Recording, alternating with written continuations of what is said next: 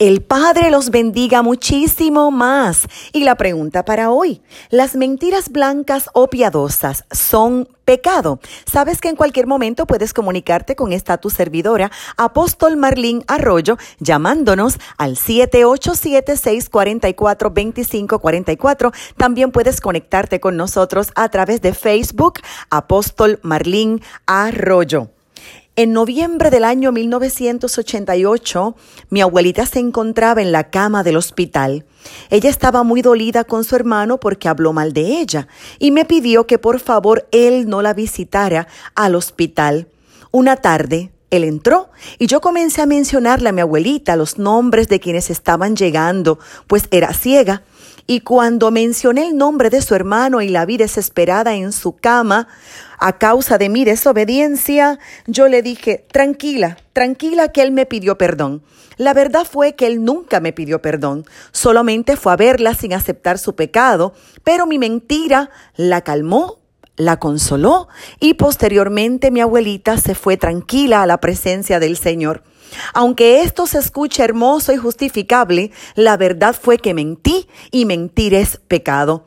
Hay momentos en que por amor o sabiduría se debe ser prudente. No toda verdad hay que decirla y nada justifica la mentira porque definitivamente es pecado, es el octavo mandamiento.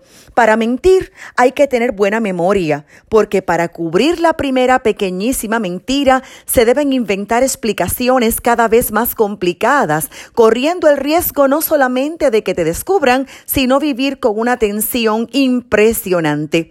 Las mentiras blancas o negras, piadosas o sin misericordia se han convertido en la conducta normal del mundo. Se miente, por ejemplo, en las razones por las cuales se llegó tarde a una cita, hasta se miente por infidelidad y adulterio. Pero el mandamiento es claro, no mentir y no admite excepciones. Así que si tu opción es mentir, practica la prudencia. No tienes que responderlo todo, no tienes que hablar de todo. La verdad es el antónimo de la mentira. Y si tenemos a Cristo, Él dijo, yo soy la verdad. Juan 14, 6. Y por otro lado, Satanás es el padre de mentira. Juan 8, 44.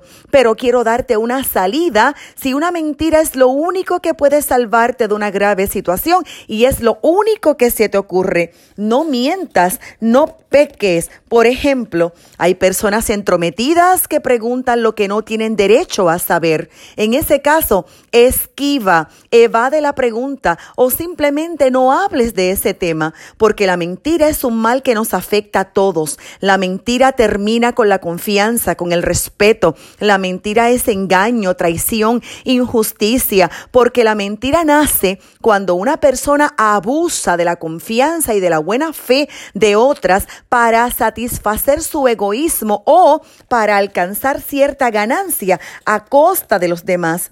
Si hubiese mentiras piadosas o blancas, entonces tendríamos que aceptar la eutanasia, que es muerte asistida por piedad por misericordia y hasta el espiritismo por una buena causa. Satanás es aliado de las buenas causas si esto lleva a la gente al pecado. Así que lo correcto es repasar y obedecer los diez mandamientos. Subraya el octavo, no mentirás.